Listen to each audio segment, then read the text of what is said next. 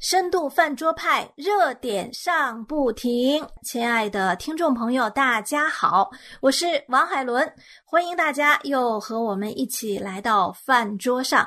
那今天呢，和海伦在一起的，呃，仍然是两位非常优秀的姐妹。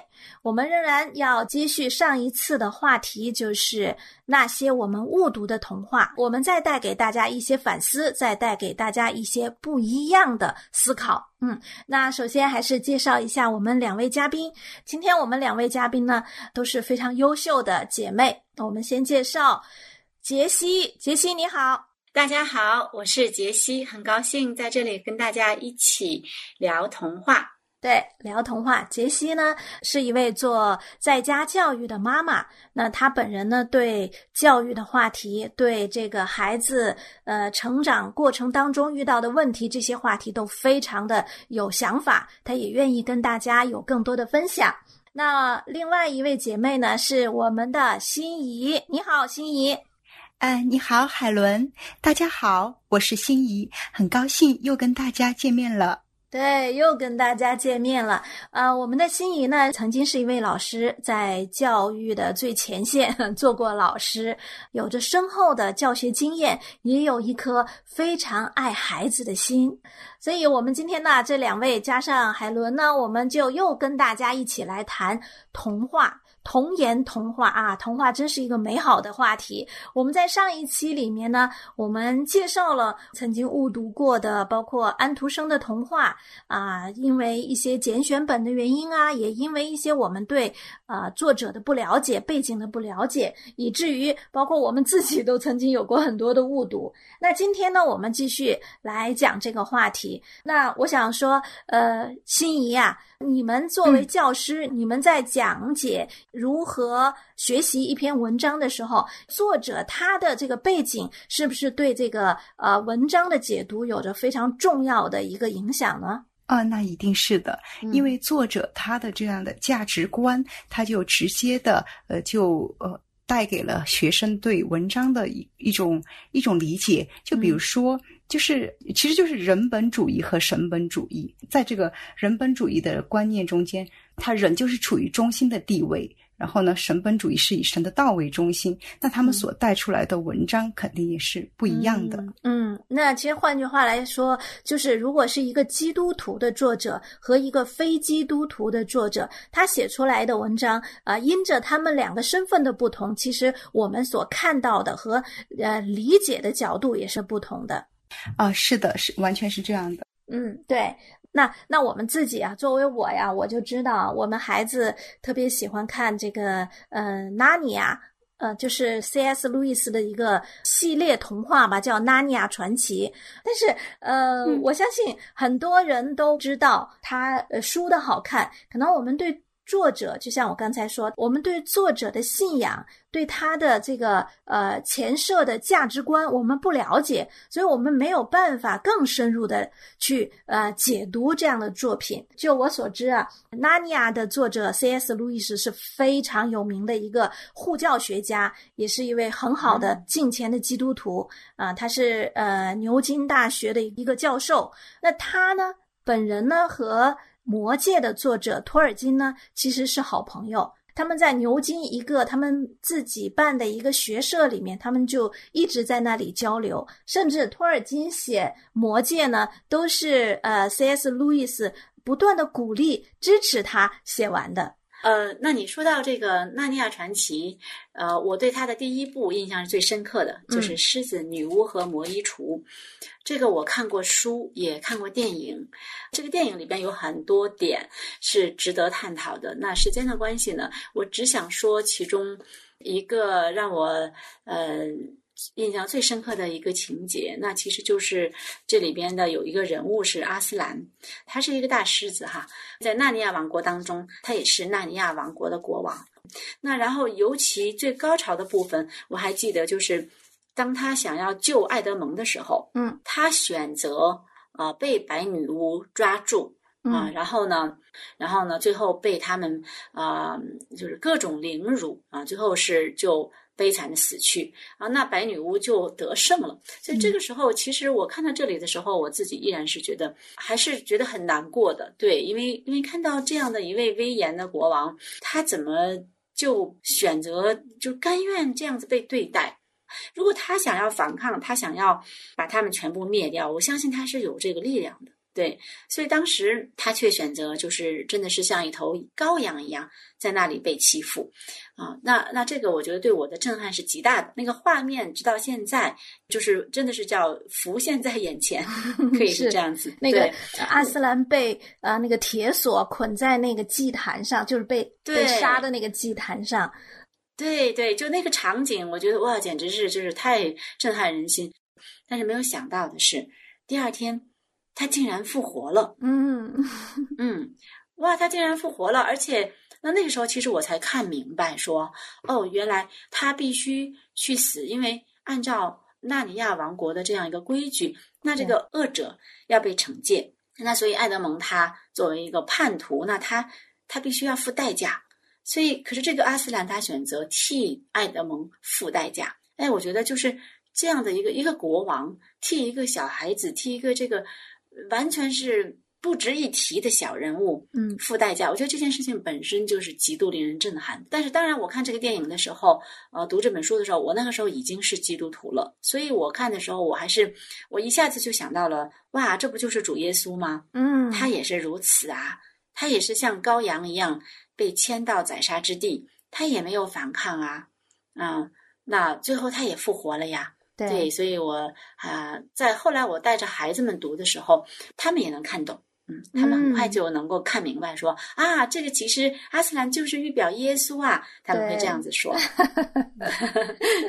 是，其实嗯，这样的解读才是真正的正确的解读，因为 C.S. 路易斯他本来就是一个呃基督徒作家，他当要写这一个系列《纳尼亚传奇》的时候，他也是带着这样子要给小朋友们讲圣经的道理。所以呢，书里面的狮子阿斯兰，他就是耶稣基督的这个预表和象征。对我最喜欢的呃《纳尼亚传奇》中间的呢，是他的第六部，就是魔法师的外甥。嗯，这一个第六部呢，它是嗯，C.S. 路易斯在一九五四年写成的。嗯，但是由于这部书它的情节上是属于前传，就特别在里面就讲到了这个阿斯兰创造天地的大能。当时那段描写让我，嗯，哎，特别的感触深刻，因为就是当时的天空是黑暗的，然后当阿斯兰的一声怒吼，天空的黑暗被驱散，就是那一束呃明亮耀眼灿烂的光从天边升起来，地里呢生发花草树木，而且是一片片一簇簇，把广袤的荒野。顿时变成了绿洲，然后小动物呢也这样一个一个的起来了，地上的有了，天上的有了，水里的有了，一个生机勃勃的世界啊，就出现在了就是那两位人物的呃眼前。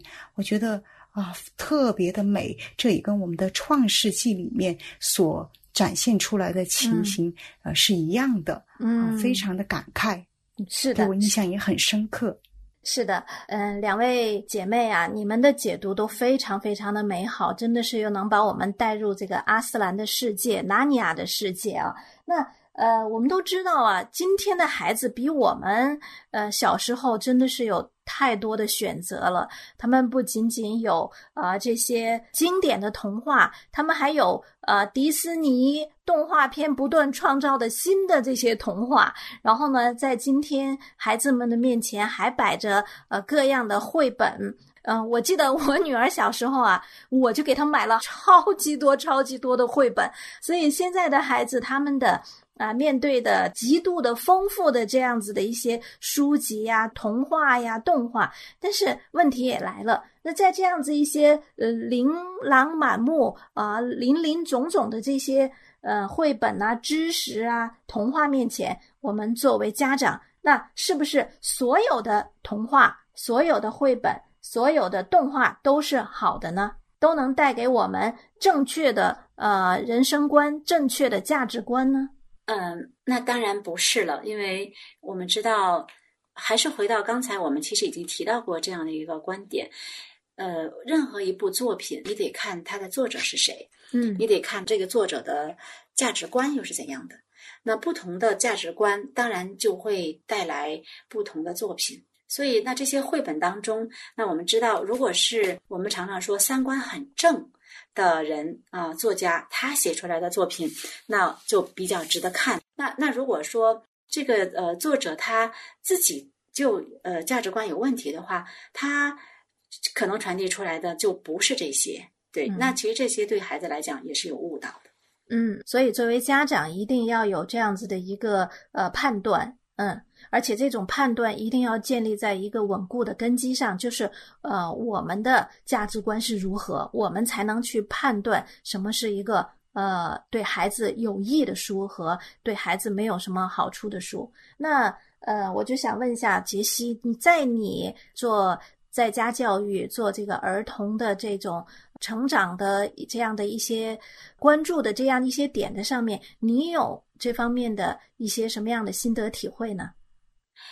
呃，我有一个过程啊。最开始我给孩子们呃选绘本的时候，当然呃会依据一些原则，比如说我会选那些获大奖的。可是，在我读的时候，呃我会发现，呃，也是需要我们做父母的去重新来解读的。嗯比如说有一套绘本非常的有名，叫我爸爸我妈妈，很多孩子都很喜欢。呃，我们的孩子甚至还嗯用这两个绘本为模板，我们还写出了自己的故事啊、嗯画出了自己的这个绘本。我爸爸我妈妈，呃，可是这个故事到结尾的时候都会是说妈妈爱我，我也爱她。啊，那非常温馨美好的故事，就是在讲亲子关系，对吗？嗯那可是我会加上说，我我会有一个这样的思考说，可是现实生活中呢，其实妈妈做不到那样的爱孩子，孩子也做不到那样的爱妈妈。其实我们的关系常常会出问题啊，就是孩子眼中的妈妈真实的样子是怎样的呢？所以我在读的时候，我会给孩子讲说，这是一个美好的愿望，呃，就是孩子希望妈妈是这样的，说可是你看见妈妈其实其实有时候不是这样的啊，原因是什么呢？我会很坦然的承认说，妈妈是有限的人，嗯，对，我会告诉孩子这一点啊、所以说，既然妈妈是有限的人，那你真的要为妈妈祷告。那我们都需要到上帝面前来，妈妈需要每天早晨求上帝帮助妈妈，好成为更好的能够爱你的妈妈。而且这个绘本当中说到的啊，我知道妈妈爱我，是的，从本能上来讲，每个妈妈都爱孩子。可是我会告诉孩子说，你们有看到吗？妈妈的爱如果没有上帝在里边的话，其实妈妈的爱是非常局限的。我喜欢的时候，我就爱你；你乖的时候，我就爱你；你不妨碍我，呃，让我我觉得很方便的时候、很舒服的时候，我就爱你；你打扰到我了，我就没法爱你了。所以你会看到，孩子会真实的看到，哦，其实妈妈的爱是是人的爱，嗯而即使是有限的人的爱，如果没有神、没有上帝的话，妈妈都给不出来。嗯，所以嗯最终我们的爱呢，从哪里来呢？我会引导孩子看到，其实爱真的是从神来，无论是爸爸还是妈妈，我们都需要到上帝那里去支取爱的力量，然后我们才能好好的爱你们。而且你看到这个故事当中的妈妈也好，爸爸也好，他们多忙啊，他们做那么多事情。哇，这个特别是里面这个妈妈做，因为我是妈妈，我就很关注妈妈这一这一本，那简直就是超超级妈妈，超人一样，对吗？呃事实上，我们知道妈妈真的就是很辛苦，真的就是做那么多事情。可是如果没有上帝的话，其实妈妈们会很愁烦的，会很厌倦的。妈妈这个角色真的是不好当。对，所以嗯，我觉得需要帮助孩子看到，其实妈妈能做这么多事情，那也是有上帝的帮助。所以你不要把我当成你的上帝，嗯，所以你不要要要求妈妈是完美的。所以这样的话，我们跟孩子的这个对话就会发现，它就变得很丰富。它不仅仅是在讲一个故事而已。对，呃，我听了杰西这样子分享，我觉得真是太棒了。为什么呢？是因为我发现，呃，一个普通的绘本啊，当然这样的绘本可能是一个呃获奖的，它的价值观本身是没有什么问题的。它也讲爱，它也描述了人间要良善，描述了人间最珍贵的感情，然后也带给我们温暖。可是我发现杰西就觉得不止步于这样子的一个简单的一个道德式的说教，你更多的是把圣经的真理啊，把从圣经的角度的价值观带到这个绘本，把它重新解构，然后在上面啊加上我们信仰的价值观，使得孩子能够呃不仅仅是光是。知道道德上的好和知道行为上的良善，他更要知道这背后的那个动力和他面对这个残缺的世界，他如何依靠上帝来成为他里面的那个那个爱的动力。对，因为我相信，其实做父母的最重要的一件事，就是带领你的孩子来认识那位永生的上帝。不管你用什么样的方式，啊，你不能把他带到你这里来。如果我们的孩子特别爱我们，固然是好的，但是问题是我们并不应该成为他敬拜的对象。嗯，他其实还是要去到上帝那里去。嗯嗯啊呃，我是觉得刚才杰西说的特别的好，就是当我们碰到一种绘本，它只是一个普世价值里面这么一个讲爱的呃。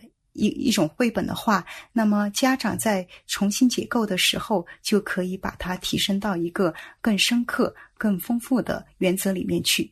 那么一般情况下呢，我觉得不管是绘本还是童话书，就是只要是能安慰人的，嗯，对人有美善价值的，就是可以优先考虑的。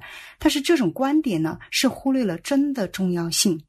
就像刚才杰西所讲的啊，那那个绘本一样，很多情况下爸爸妈妈是做不到一些事情的。嗯，就是关于真呢，就海德格尔也讲得很好。他说，文学大师的创作从来不是为美服务的，从来都是为真服务的。对他来说，艺术是真理的生发和保障。嗯，其实这里的张力呢，就是呃人本主义和神本主义。又说到这里了，在人本主义的观念秩序中，人是处于中心地位的，那他所有的理性、伦理、审美都是为人服务的，有时甚至可以以牺牲掉真为代价。而在神本主义的观念秩序中，凡事都是以神的道为中心，真善美爱真是放在首位的。这个我们都知道，观念的根基就是我们讲话的第一推动力。如果他错了，思路皆错。所以，如果有条件为孩子选择，呃，那种好的属主的绘本和童话书的时候，那我们尽量要选择主内的。嗯嗯，对对，我特别认同刚才心仪他所说的，真是要放在前面的。啊，那就是说，为孩子选择作品，不管是不管是书籍啊、绘本呐，或者是包括电影啊，或者是戏剧啊，任何一种这样的艺术形式，其实它有一个原则的。我想跟大家分享一下这样一个原则。这个原则是什么呢？就是它符合三个条件啊。第一个就是 true，true 就是真的、真实的。然后第二个原则呢，就是善，good 美善、良善。第三个呢，叫 beautiful。美的，就是 true, good and beautiful，要符合这三个才行。对，对，这三个是一个基本的条件。对，那既然杰西你讲到了三个原则，那你能不能呃根据这三个原则来为我们推荐一些？我相信很多来收听我们饭桌派的家长啊，他们也希望能有这样子的一个呃推荐的书目，使得他们可以呃能够在这样的一个原则的把握下来跟孩子呃学习啊。好的，那我想先推荐，我知道最近几年我们有些主内的出版社，他们其实是出了一些非常好的书，有一套书叫《你很特别》。你很特别系列故事绘本，那它的作者是呃陆可铎，然后他呃比如其中有一本叫《因为我爱你》哈，那他们还是中英双语的，所以这个是特别好的一套书。嗯，还有一个系列呢是公主与王子系列，有三本书，一本书是王子和书卷，啊，一本是公主的礼物，还有一本叫公主的吻。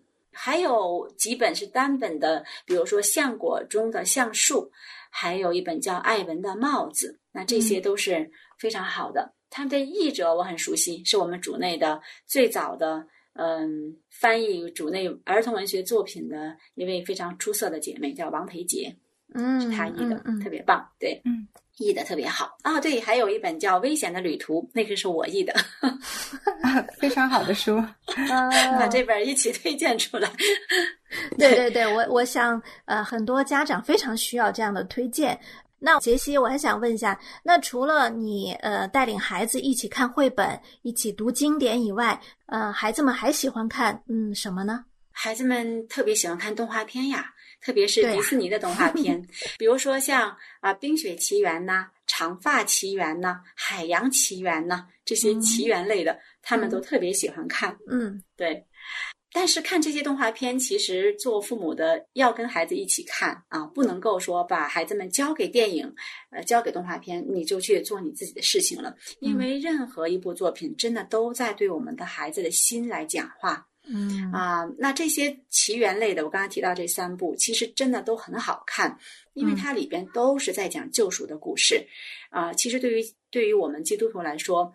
并不陌生。你在看的时候，你很快就能发现这里边都有救赎的含义在里边。呃，特别是呃，我来举一个例子啊，特别是《海洋奇缘》这部电影，《海洋奇缘》讲的是这样一个故事：它的主人公叫莫阿娜，是一个小女孩，她生活在一座美丽的岛屿上，但是他自己非常向往海的那一边。当然，家人不会同意，想让他留在这个安全的岛屿。可是这个岛屿海水越来越热。发现椰子也开始变黑，他们渐渐的就没有食物了。这是什么原因呢？他们的神啊叫特菲提，多年前他的心被偷走了，所以必须有人把他的心还回去，海洋才可以恢复它的生机。那所以摩安娜就被赋予了这样的一个使命。这个细节呢，我就不说了，大家可以找来看哈。那我想说的是，它最值得我们去关注的，其实在最后。当摩安娜去寻找特菲提的时候，发现特菲提不见了。原来是特菲提失去了他的心之后，变作厄卡，也就是成为一个恶魔。所以，那这个时候，我认为整部影片当中最震撼、最感人的一幕就出现了。这个时候，我们看见海洋开出一条道路，有点像圣经里的以色列人过红海那样。那这个莫阿娜面无惧色。高高举起特菲提之心，向厄卡走去。这个时候，想起一首歌，其中有一句歌词说：“我穿越整个海洋来寻找你，你不知道你是谁，但我知道你是谁。”莫安娜把她手里的特菲提之心放进厄卡的胸口，然后奇妙的事就发生了：厄卡身上的那些被火烧过的，像是焦黑的泥土一样的东西就剥落了。露出它里边原来是绿色的，露出他的脸原来是非常美丽的容颜，让他睁开他的眼睛，也是充满恩慈和微笑的双眼。这个时候，其实我们的观众可以这样子去理解，至少我是这样理解的，就是说，实际上我们每个人都像厄卡一样，我们的心好像也被偷走了一样，所以我们呈现出来的。就是各样的伤害，我们去伤害别人，别人也伤害我们。只有当我们的心被还回来的时候，我们这个人才能够活出我们这个人当有的样式。进一步理解，可以这样子来解读：说，其实上帝在造我们每一个人的时候，就把只有他自己才能够填满的一个洞放在我们的里边。那么也就是说。如果我们认识上帝的时候，啊，我们的心就被上帝的爱所填满，我们的罪的枷锁就会脱落，然后我们里边才可以生发出生命，才可以生发出作为按照上帝的形象所造的人当有的那个美好的样式。所以，我们看到特菲提因着心被还回来，他整个人重生了，然后他绽放出生命、生机和各样的美丽。那这个场景非常的令人感动，所以我想这一点是需要让孩子们看到的。另外就是那句话也非常感动我。莫安娜说：“我穿越整个海洋来寻找你，岂不知我们的主耶稣乃是穿越整个天地来寻找我们的吗？他把最重要的救恩给了我们，让我们恢复了我们原本的那个生命、原本的那个身份，然后我们这个人就不再一样。”所以，我我看到的《海洋奇缘》这部电影里边，我看到很多与身份定位与真正的自我相关的内容。那这些内容呢，我想我们都是可以讲给我们的孩子的。嗯，所以我们无论给孩子们看什么样的电影、什么样的作品啊，其实我们可以从不同的角度，或者说我们可以从一个圣经的价值观、圣经的世界观来看那些作品、那些电影。我并不坚持说基督徒的孩子只能看与基督信仰有关的那些作品，因为实在是太少了。那我们也是活在这样的一个世界当中，也不可避免会接触到一些与圣经世界观不符的作品，我们会受到这些影响，这是我们做父母的要小心的地方。但是很重要的一点就是，我们要学会以道观之，呃，这是其轰美牧师常常提到的一句话。以道观之，道就是神的话语，就是圣经。所以盼望我们啊，在带领孩子的时候，呃，可以用心来判断，用心来解读孩子们所接触到的，无论是图书、电影还是动画片。听了杰西的分享以后，我就想说最后一一句话哈，就是童话书、童话片不光是要用眼睛来阅读，更需要用心来领会，因为心灵比眼睛走得更远。非常好。对，补充的非常好。呃，那因为时间关系呢，我们饭桌派的聊天呢就聊到这里。呃，我们三个姐妹饭桌女队呢，就带给大家这样子的一个呃新颖的从绘本到动画的这样子一个跳跃式的一个分享和思考。盼望更多的听众呢能和我们互动，给我们来信，给我们发短信都可以。我们期待下一次如果有更好的呃关于。嗯，孩子们的话题呢，我们还可以在一起来继续来聊。谢谢大家，再见。好的，拜拜，再见。想要参与饭桌吗？想要和饭桌派的主持人互动吗？您可以写电邮和发短信。我们的电邮是饭桌派汉语拼音 at 良友汉语拼音点 net。你也可以编辑短信发送到幺三二二九九六六幺二二，前面注明“饭桌派”，这样我们就能收到您的信息了。